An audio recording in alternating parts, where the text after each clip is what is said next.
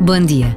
A confiança é algo que todos os dias se pode colocar em causa, porque se vive em relação, connosco próprios, com os outros, com família e desconhecidos, com amigos e inimigos.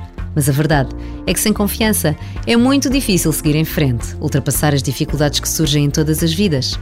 Precisamos de aprender a confiar, tal como precisamos de ser pessoas de confiança para os outros. Esta breve pausa lembra-nos a importância de confiarmos em Deus, todos os dias.